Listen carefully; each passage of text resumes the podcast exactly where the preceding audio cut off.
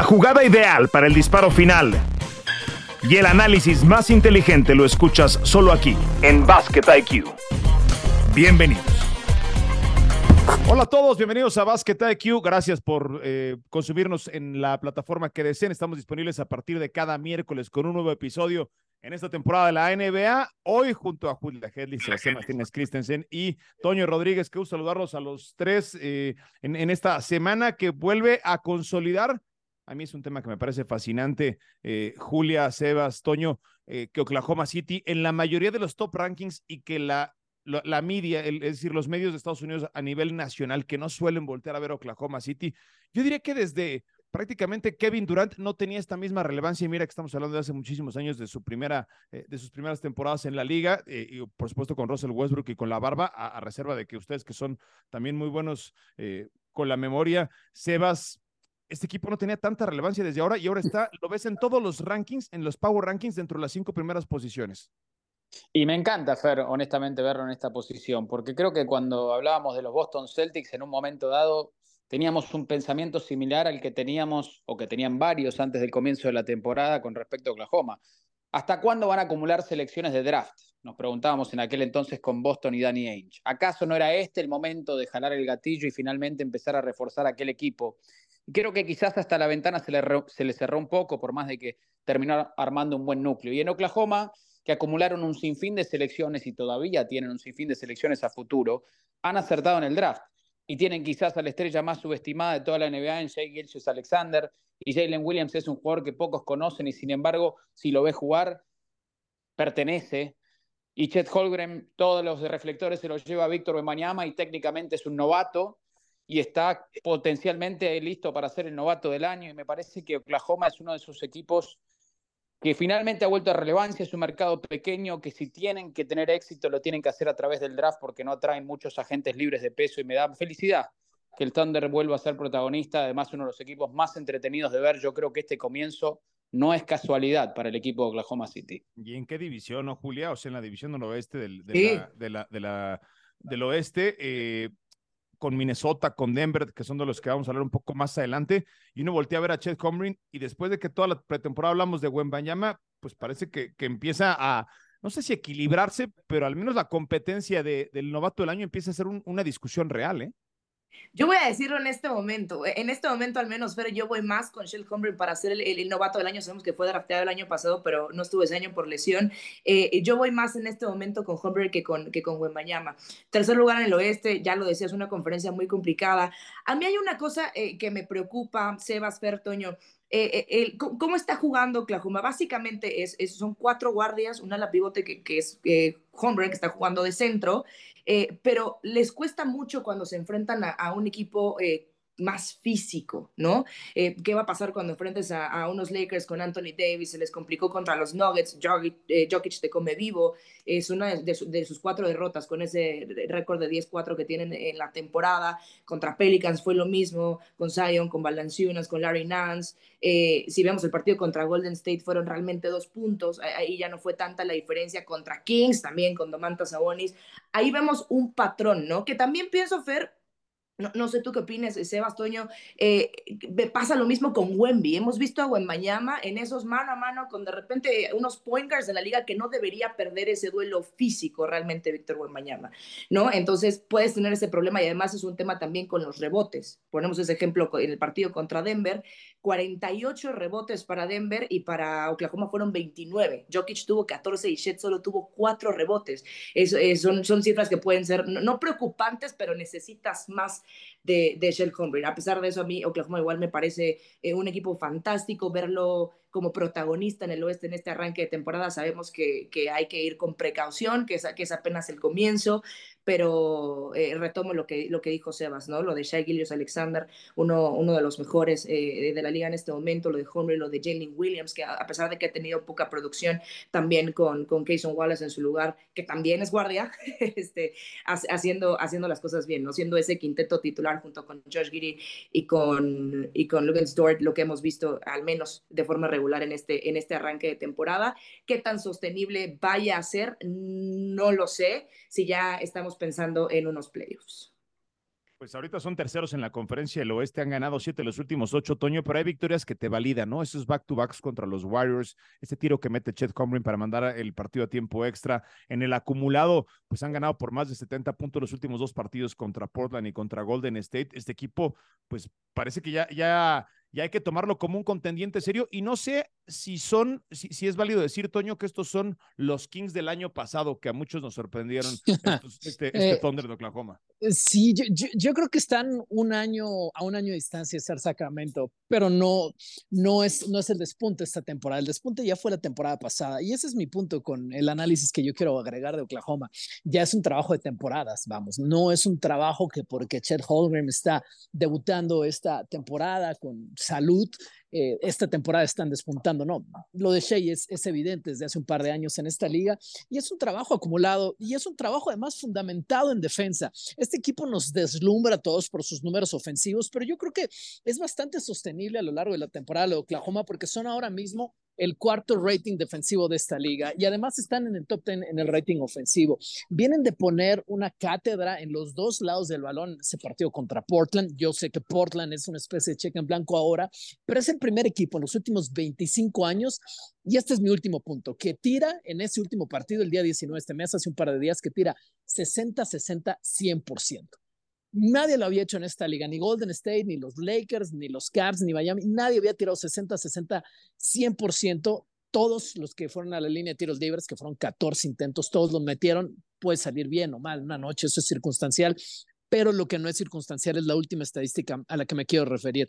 Y en estadísticas avanzadas son líderes de una que a mí me encanta, que se llama True Shooting. El equipo compensando cuánto digamos, grado de dificultad tiene cada tiro, ¿no? Y obviamente ahí los triples tienen una compensación distinta. Son el equipo más eficiente de esta liga cuando hablamos de puntería. Puntería es relativo también. Cuando hablamos de buena selección de tiros, cuando hablamos de rotar bien el balón, cuando hablamos de tomar las jugadas inteligentes y esperar a que las secuencias se desarrollen. Así que a mí lo que me gusta de Oklahoma, además de todo lo que ya agregaron, que comience con su juventud es que A es un proyecto que no está comenzando ahora, tiene ya un par de temporadas creciendo, creciendo, creciendo, y B es un equipo ofensivamente, impulsados en su defensa, pero ofensivamente el más eficiente que hay hoy en la NBA. A ver si, si cabe la comparación, Sebas.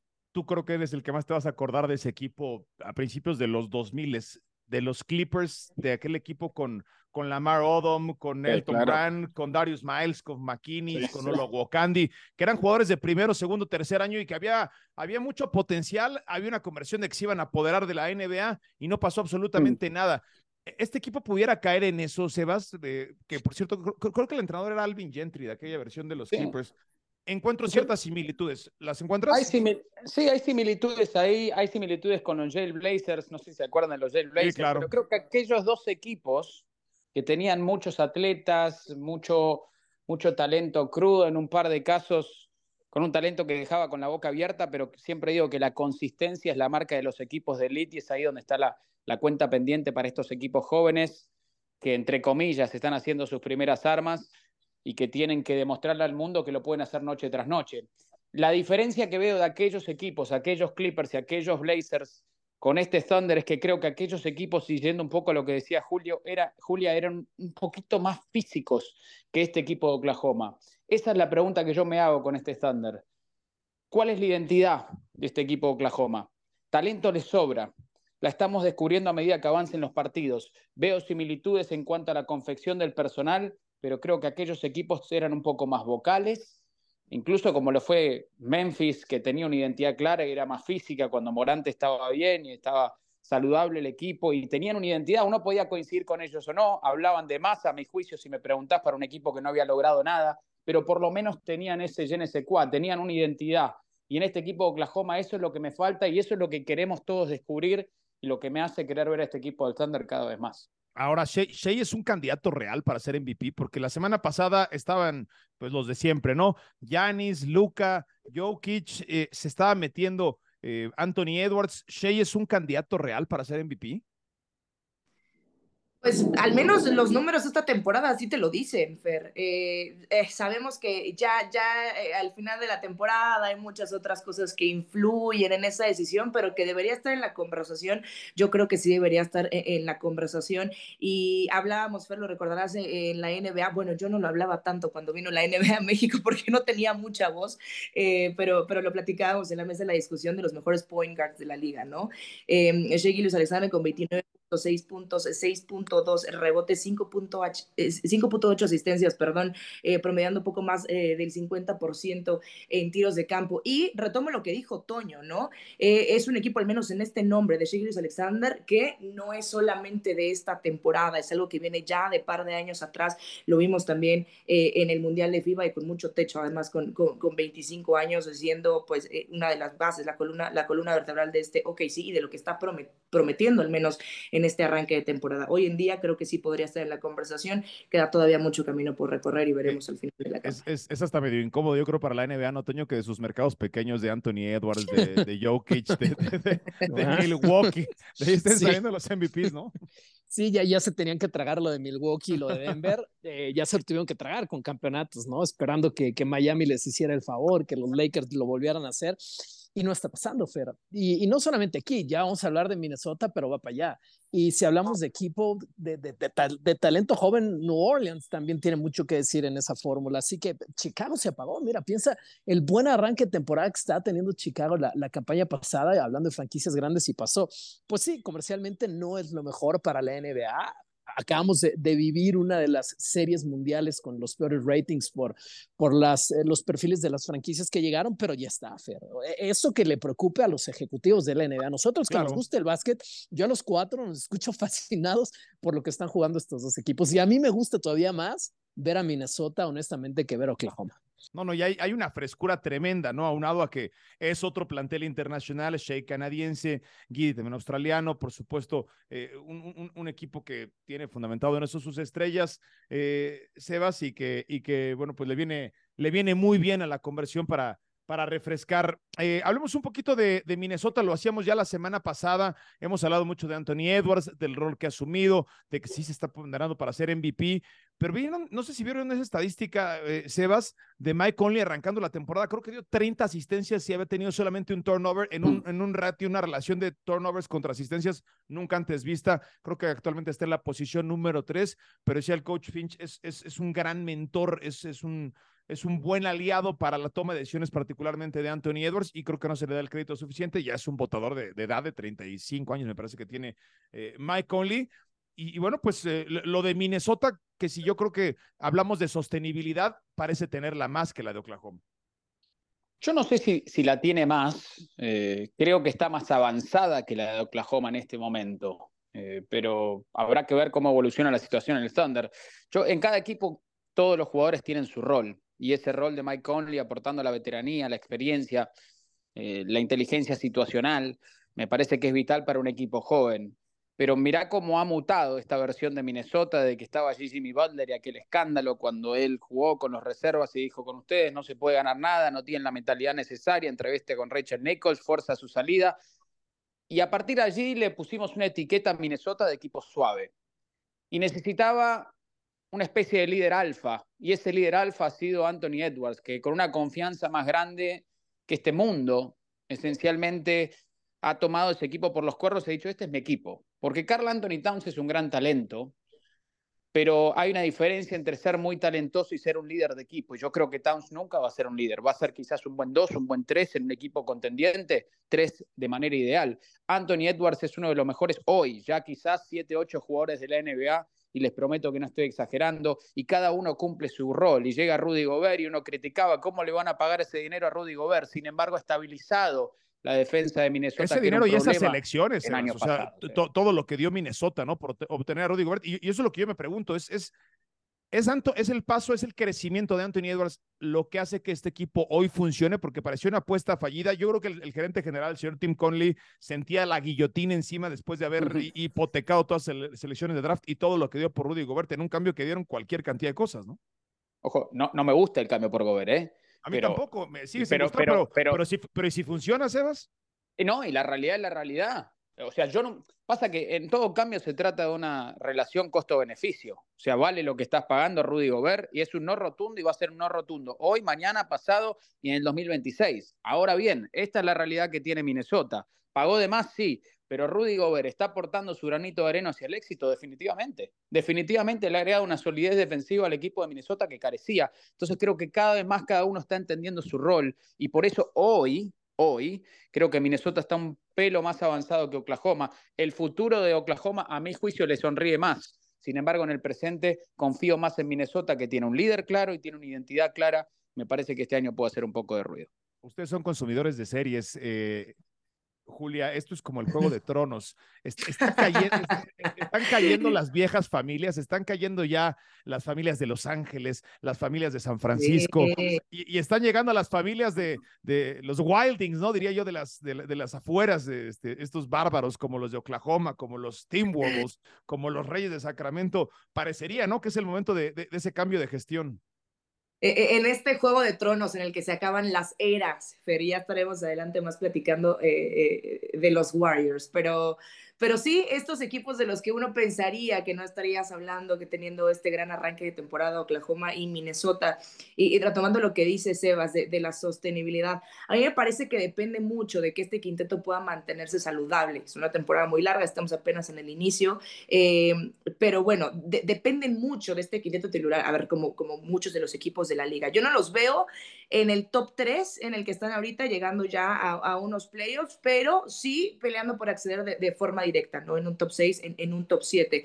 Anthony Edwards, que los números lo avalan, ya lo decías, pero en esa eh, discusión por, por el MVP, está jugando de forma brutal, 25.8 puntos, 5.9 rebotes, 1.4 robos, lo de McDaniels, lo de Carl Anthony eh, Towns, tienes a tu sexto hombre que es eh, Alexander Walker, por cierto, primo, primo de Shaggy, de quien hablábamos hace, hace unos momentos, pero no está siendo muy productivo ofensivamente. Dependes mucho de este quinto titular, entonces, eh, de que sea sostenible a lo largo de una temporada de, de 82 partidos. Hay muchos rumores, pero de que se está ofreciendo mucho dinero por cada Anthony Towns.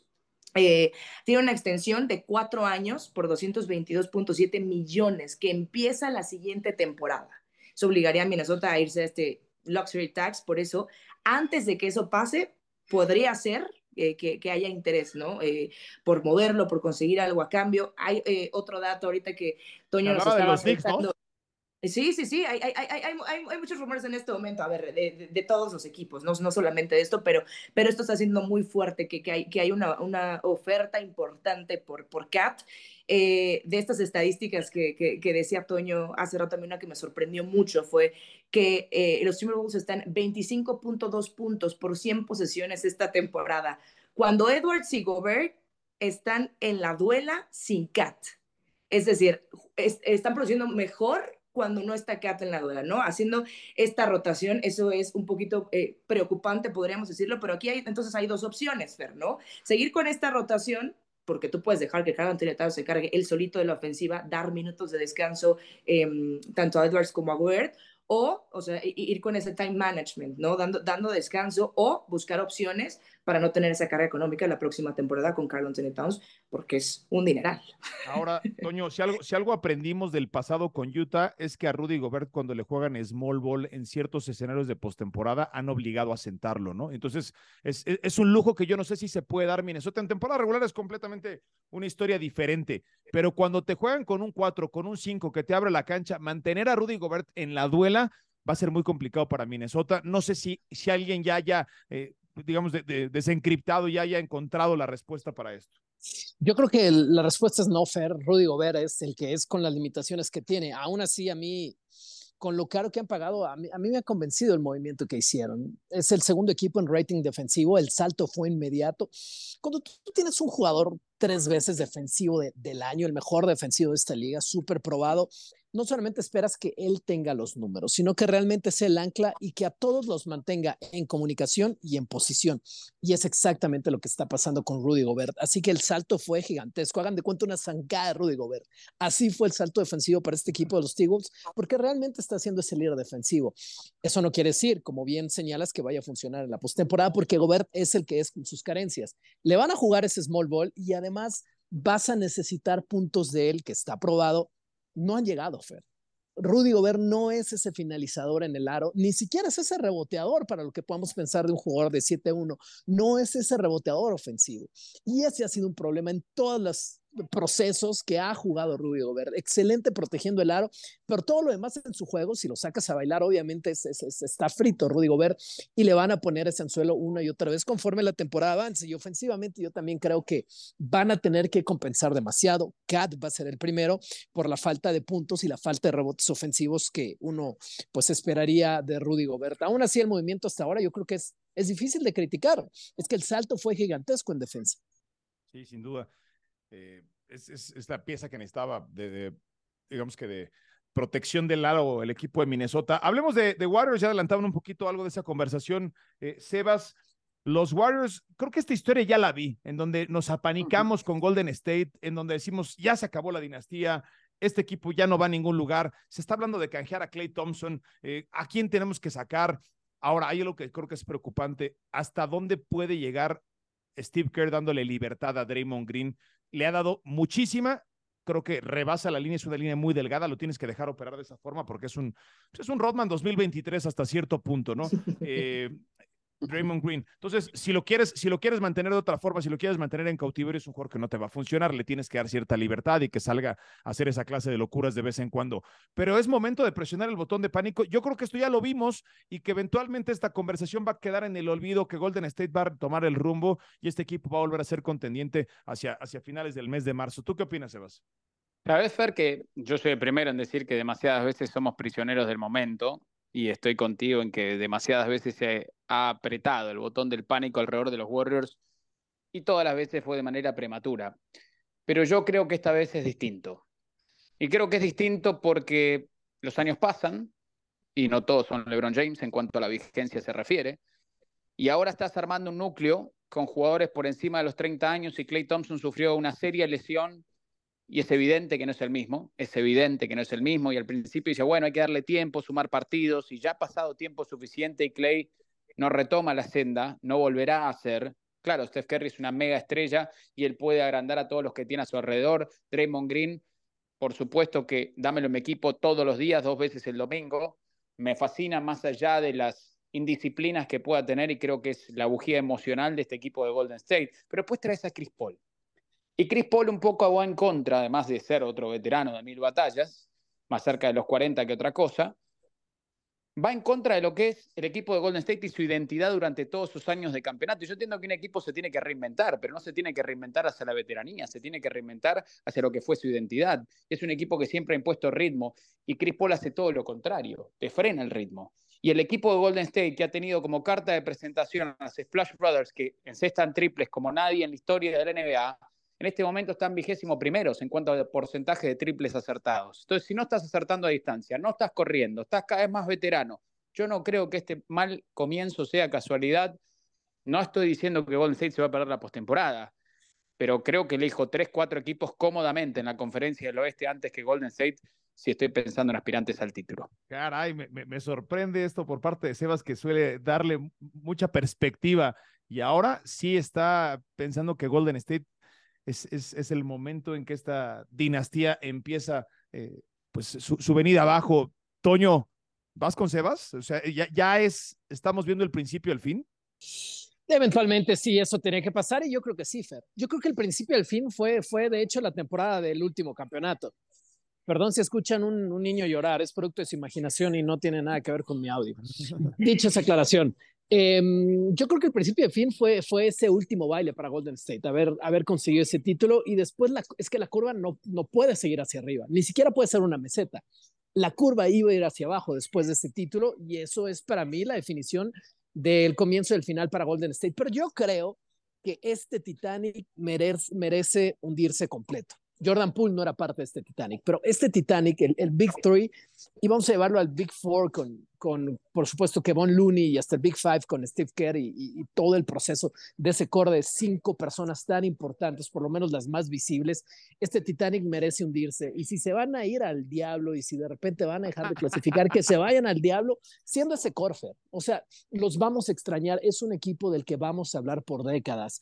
Y a mí no me importa si, porque va a pasar, porque, porque le pasó a Chicago, me explico, y porque le pasó a Kobe, porque les va a pasar a todos. A mí no me importa si este equipo, si esa luz se apaga. Es el proceso natural del deporte. Y está bien que esa luz se apague, pero yo los quiero seguir viendo juntos, aunque sea para que Draymond Green no me gustó lo que le hizo a Gobert, pero sea para que grite, lo expulsen por técnicas, aunque sea para ver un triple sin, sin demasiado sentido, pero que un, que un partido de mitad de temporada, Clay Thompson lo haga interesante y que Curry meta un tiro de media cancha. Creo que eso es patrimonio cultural de la historia de la NBA y yo quiero que se vayan al diablo con la suya, así como están y que no les muevan nada.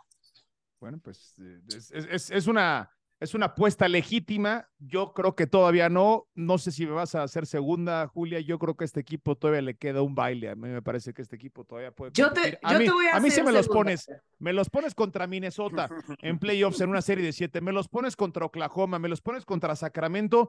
Pongo mi vida con los Warriors todavía, ¿eh? Yo te voy, a, te voy a hacer ¿eh? segunda, Fer, hasta cierto punto. Creo que todavía tienen eh, eh, con este equipo, no sé, eh, un, año para competir, más no, no sé cuánto les puedo dar, estoy de acuerdo con, con la veteranía y lo preocupante de, de, de traer a Chris Paul a un equipo como este. Eh, lo de Clay Thompson, sí, eh, esa lesión que vimos le apartó de la duela durante tanto tiempo. Regresó a estar en, muy, e, en buen nivel, no previo a la lesión, pero siendo en muy buen nivel. Pero el bajón que ha tenido de la temporada pasada a esta sí es preocupante. De 22 puntos a 14.4 por partido, estaba promediando 4.4 triples la temporada pasada. Es, es su mejor cifra eh, de toda su carrera, a 2.5 triples, que si lo comparamos con el resto de la liga sigue siendo unos, muy buenos números, pero no para lo que hemos visto eh, de Clay, 41.2% de 3 a 34.3% de 3, de una temporada a otra. Estamos hablando nada más del año pasado, este, el año pasado en el que vimos, eh, los vimos eliminados por un equipo como los Lakers, que después fue barrido por los Nuggets, ¿no? Esa es la competencia que hay en el oeste, que es lo que no nos deja tal vez ver decir, bueno, estos Warriors pueden por, competir por otro título. Eso es lo que yo veo muy complicado.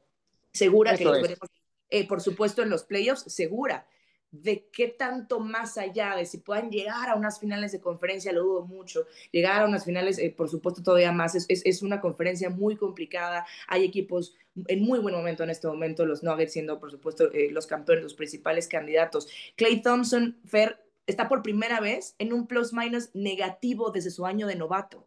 Eso no pasaba desde su año de novato. Hay que hablar también eh, del tema de dinero. Está en el último año de su extensión, una extensión de cinco años. Actualmente gana 43.2 millones de dólares al año, ¿no? Ya no es sostenible. ¿Qué va a pasar? Que o, te, o, o acepta un, un, un, sueldo mucho menor que ese o tendrá que venir un, movimiento. Lo de Draymond Green, eh, gran jugador, eh, en, esta, en esta estoy con Sebas te aguantas lo que, lo que venga con Draymond Green, ¿no? Con toda la polémica, con las indisciplinas, con todo por el, por el gran jugador que es.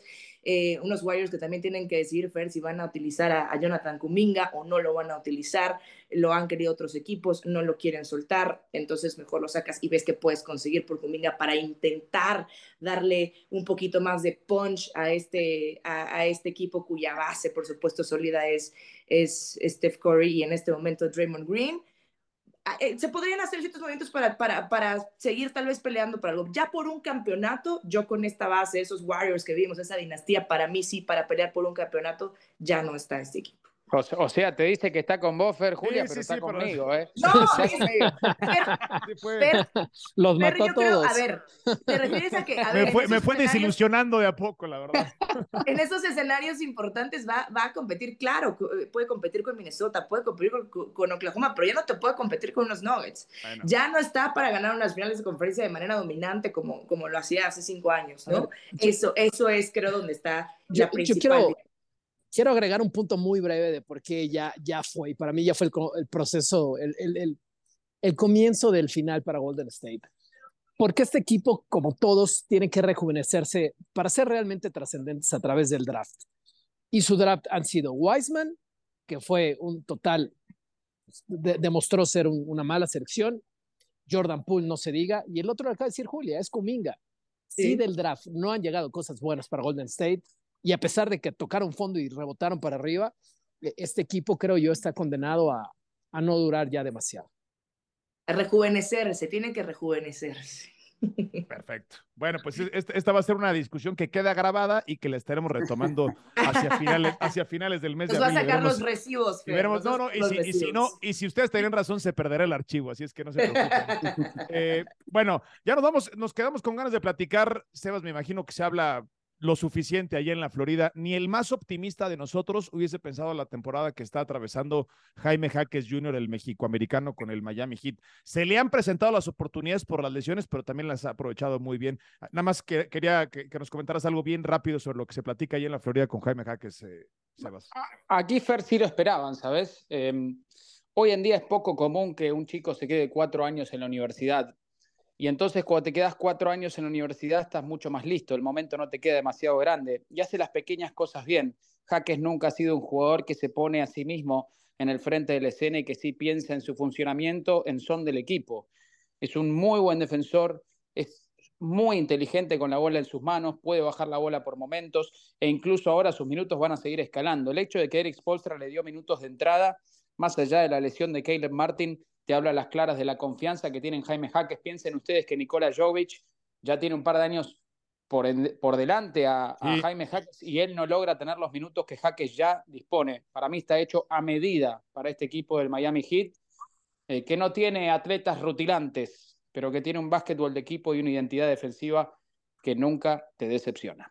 Veo ciertas cositas del lenguaje corporal de sus compañeros en donde me puedo detectar que se ha ganado el respeto rápidamente, ¿eh? y eso, eso evidentemente no solamente Sin duda, los ya lo llaman el sucesor de Jimmy Butler, imagínate. Sí, sí, sí. Caray, qué, qué, qué, qué, responsabilidad tan grande, yo creo que todavía sería sano alejársela un poquito. Ya platicaremos sobre, eso, sobre eso la semana que entra. Gracias, Julia, te mando un abrazo. Gracias, Fer, gracias a todos. Qué gusto estar ahora sí al fin con ustedes eh, por primera vez en esta temporada. Qué bueno, Toño, espero que ya las cosas estén más tranquilas en casa. Te mando un fuerte Ahí vamos, ahí vamos. Va a llevar tiempo, es de no dormir, pero igual. Ustedes, usted, ustedes tres entienden perfectamente en la que estamos. Seguro que sí, Sebas. La semana que entra nos reencontramos. Abrazo. Un abrazo grande, chicos, y ya pronto, ¿no? El Playing Tournament, o mejor dicho, el In-Season Tournament. Estaremos en Las Vegas de primera mano, así que se acercan Excelente. las Oigan, ya, ya, que tocas ese tema rápido, Sebas, para, para el próximo podcast hay que llegar con sugerencias de qué nombre tenemos que poner ese torneo. Porque In-Season Tournament como nombre apesta.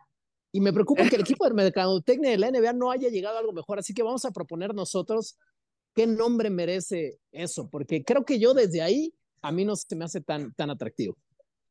Pues es complicado. La Copa de la NBA quizás. La Copa de la NBA. No sé, la, Copa de no lo sé. El equipo de marketing de la NBA ya va a llegar a una solución la próxima temporada. No pierdas el sueño, Toño, no pierdas el sueño. Y veremos, y veremos si, si reculan con el tema de las duelas, ¿no? Que de a poco nos empezamos a acostumbrar, pero híjole, es, es, complicado el tema. Hay, alguna buena, la de Denver me gustó. ¿eh? Ah. Sí, a, mí la de, los Lakers, la de los Lakers me gustó mucho, eh, pero sí, y el tema de, de duelas uniformes también, sí. Y las, las, duelas, las duelas psicotrópicas del Inciso Tournament. Nos vamos. Gracias, Sebas, Julia, Toño, aquí está aquí Basket IQ. Buenas tardes. Suena la chicharra y el fuego se apaga en la duela. Nos escuchamos en una próxima emisión de Basket IQ.